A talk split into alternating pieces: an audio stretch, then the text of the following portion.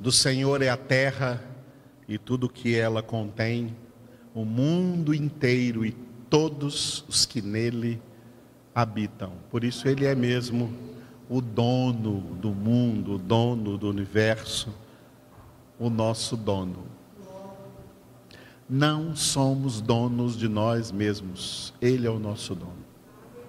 Não somos donos de nossa vida, Ele é o dono. Não somos donos do nosso corpo, Ele é o dono. Ele é o dono de cada fio de cabelo da nossa cabeça. Ele é o nosso dono. E é isso que significa ser Senhor. Aleluia. Muito bem, nós estamos na nossa última parte da congregação, no livro dos Atos dos Apóstolos, capítulo 10, do 34 ao 43. Atos 10, 34, 43. O título aí é A Pregação de Pedro.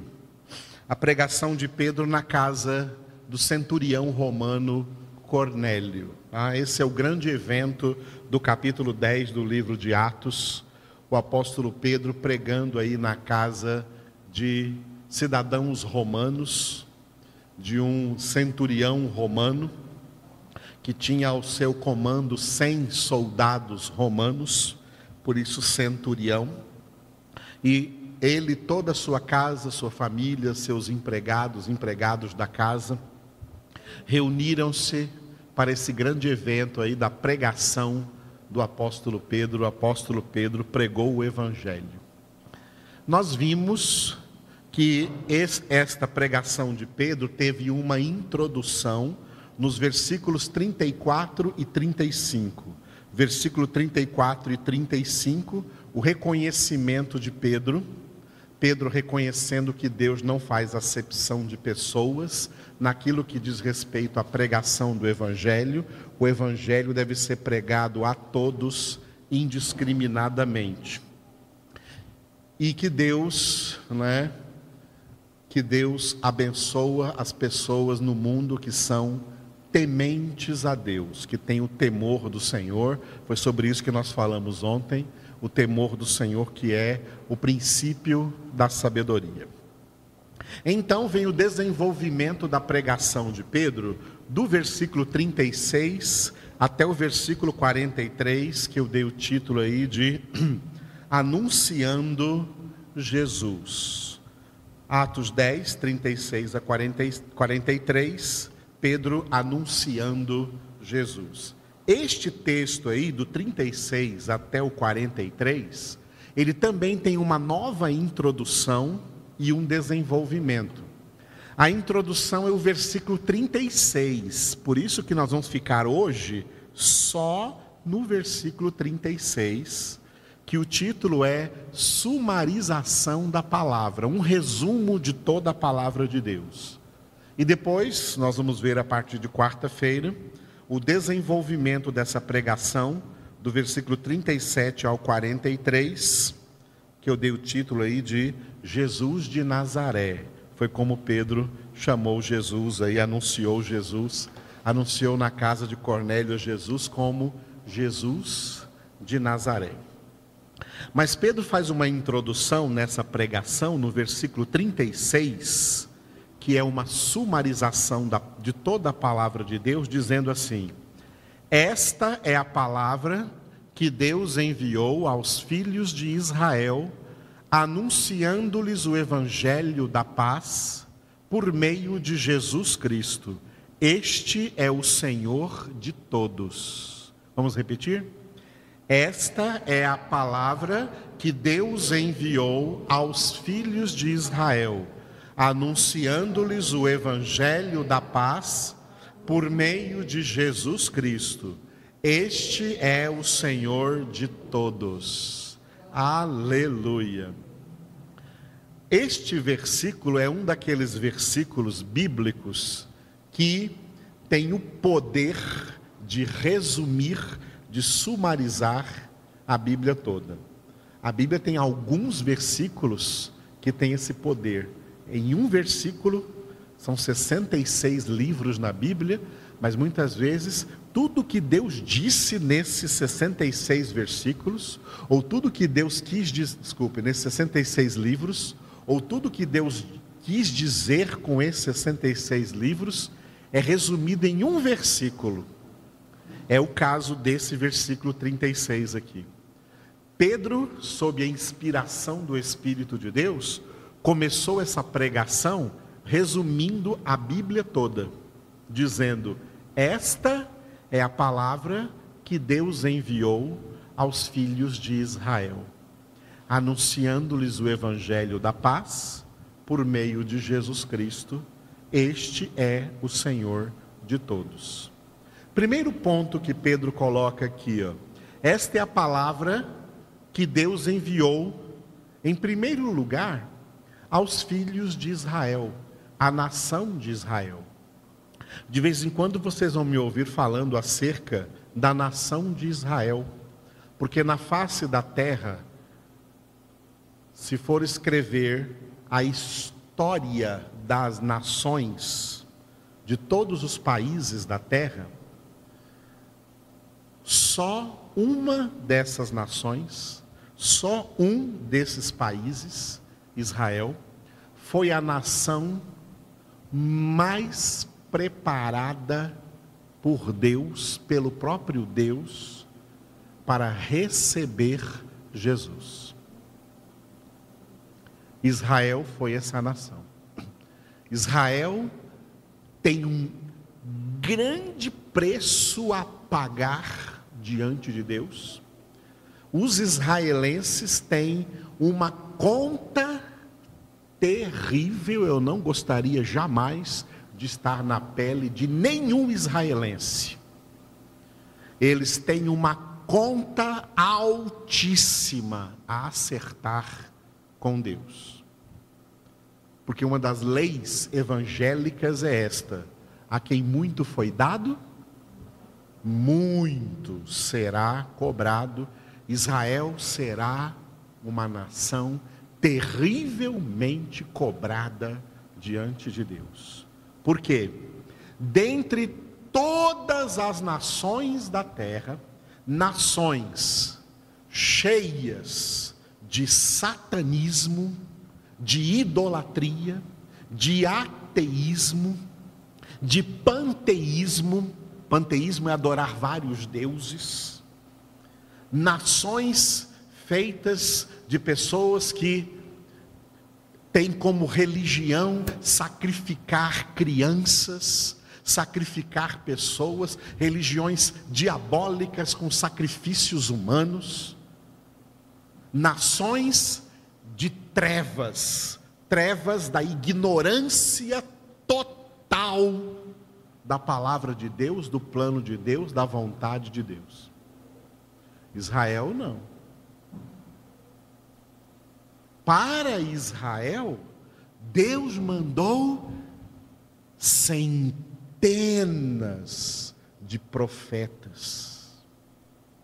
Para Israel, teve homens e também mulheres de Deus, pessoas enviadas por Deus para anunciar a palavra, para anunciar a verdade e preparar aquela nação durante milênios para ser, para que Israel fosse a nação sobre a face da terra que ia que iria recepcionar o mais ilustre visitante dos céus que Deus iria enviar a essa nação, o seu próprio filho Jesus.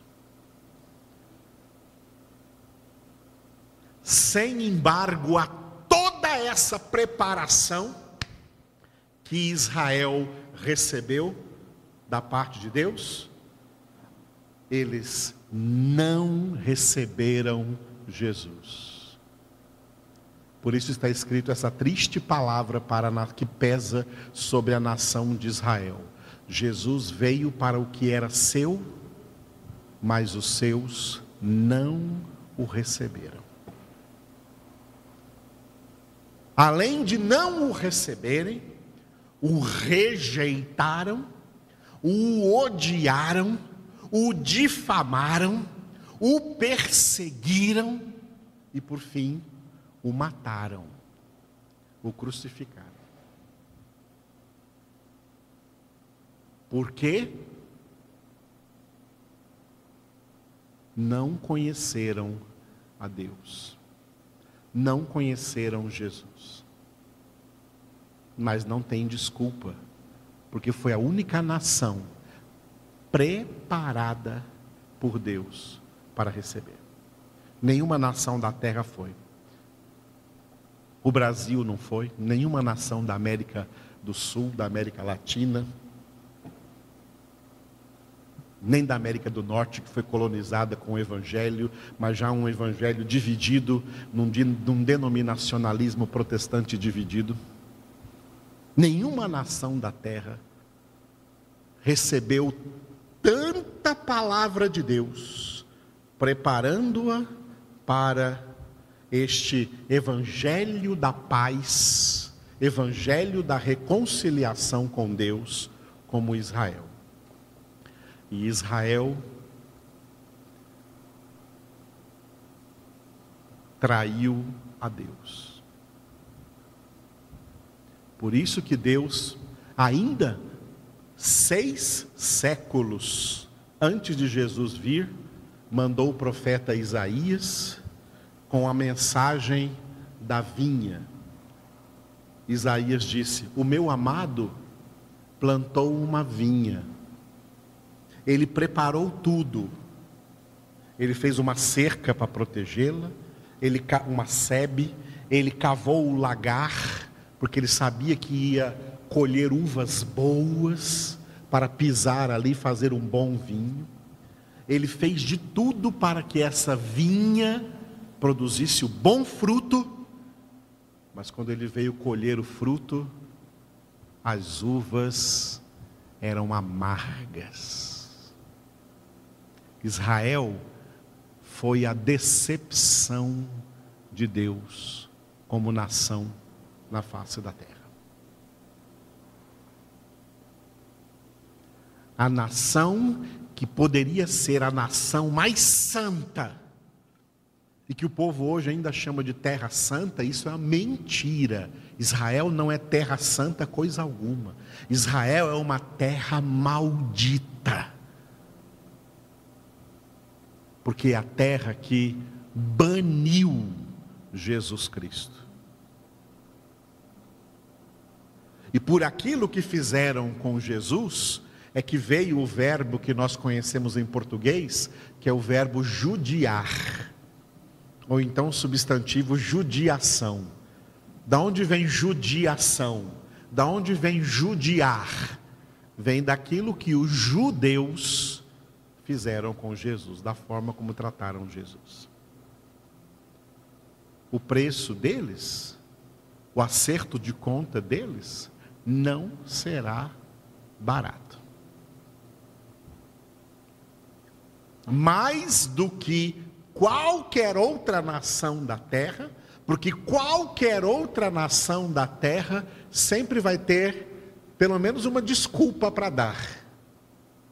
Senhor, o Senhor não enviou para nós esse mesmo número de profetas que o Senhor enviou para Israel para prepará-los para receber Jesus.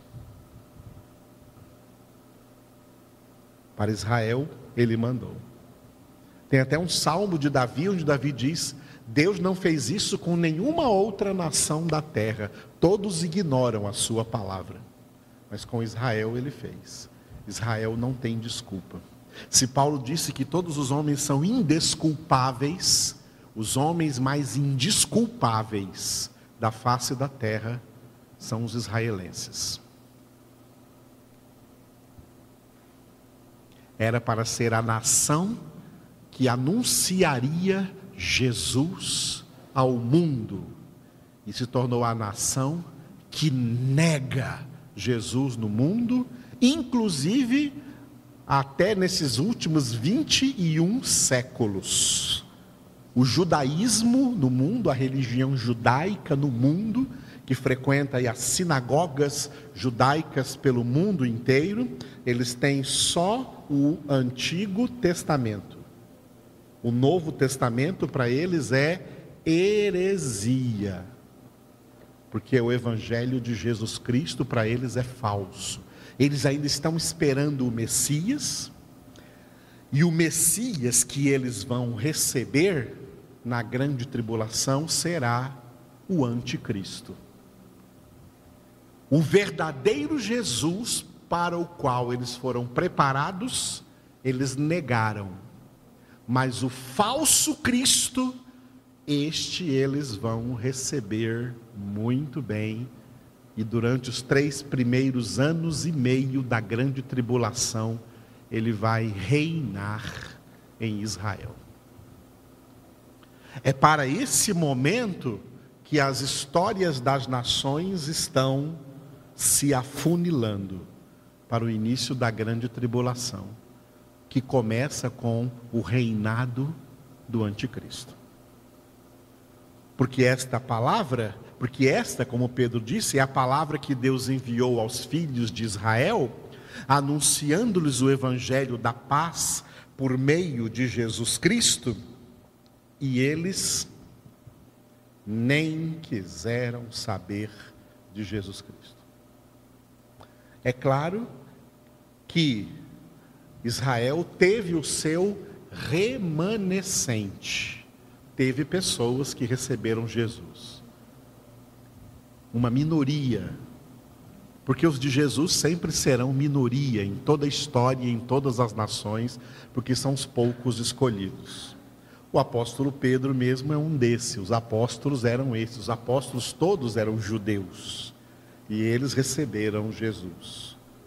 Não como o restante da maioria da nação.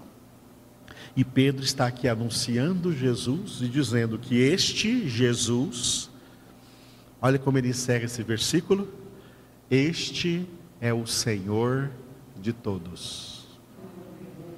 Jesus é o Senhor de todos. Jesus não é só o nosso Senhor, nosso, de nós, filhos de Deus convertidos.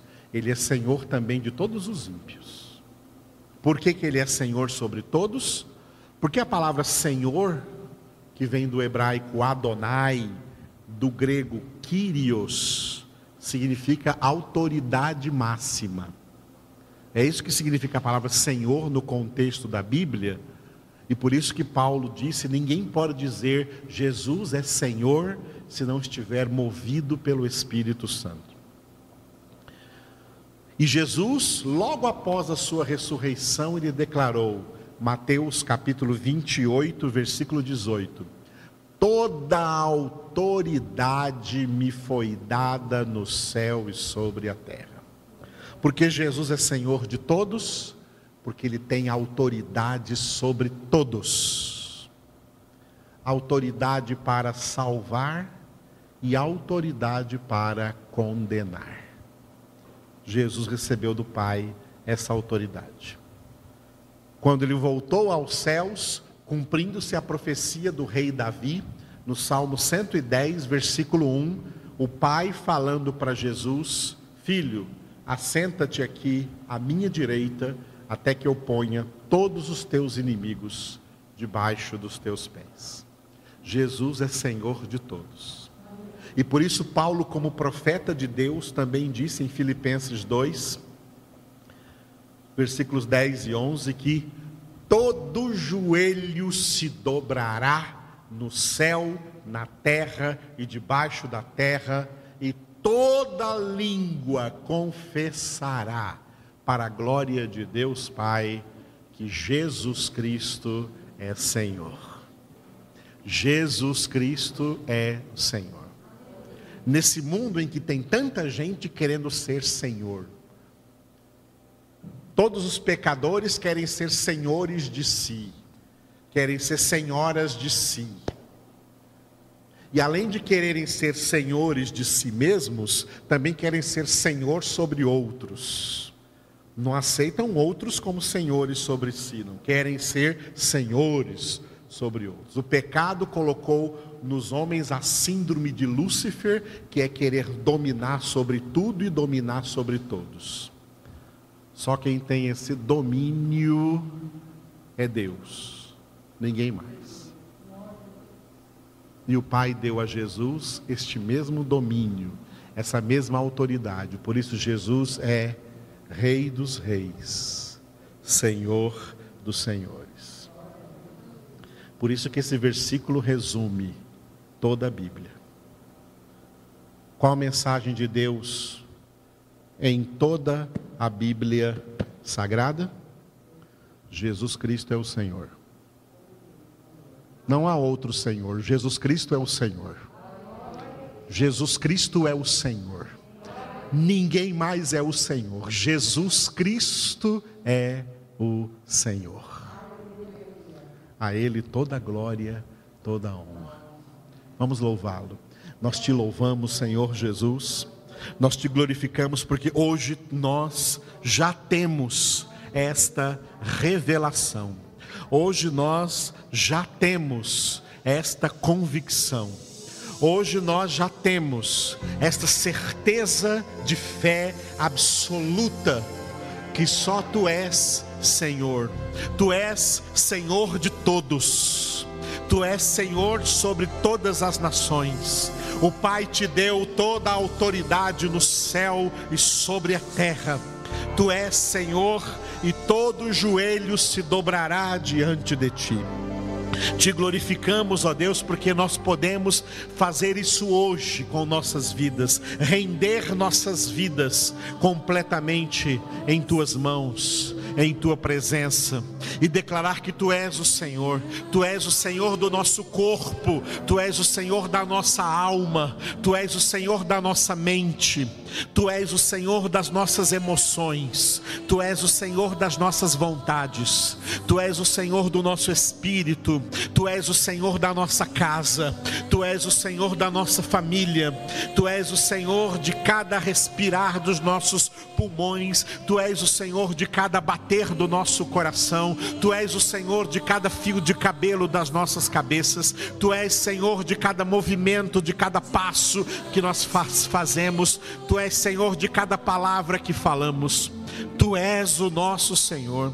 Nós nos rendemos a Ti, nós nos consagramos a Ti, nós pertencemos a Ti, Senhor, nós somos Tua propriedade exclusiva, porque fomos comprados, lavados, remidos no teu sangue, salvos no teu sangue, para sermos propriedade do Senhor, e tu, Senhor, conheces os que te pertencem.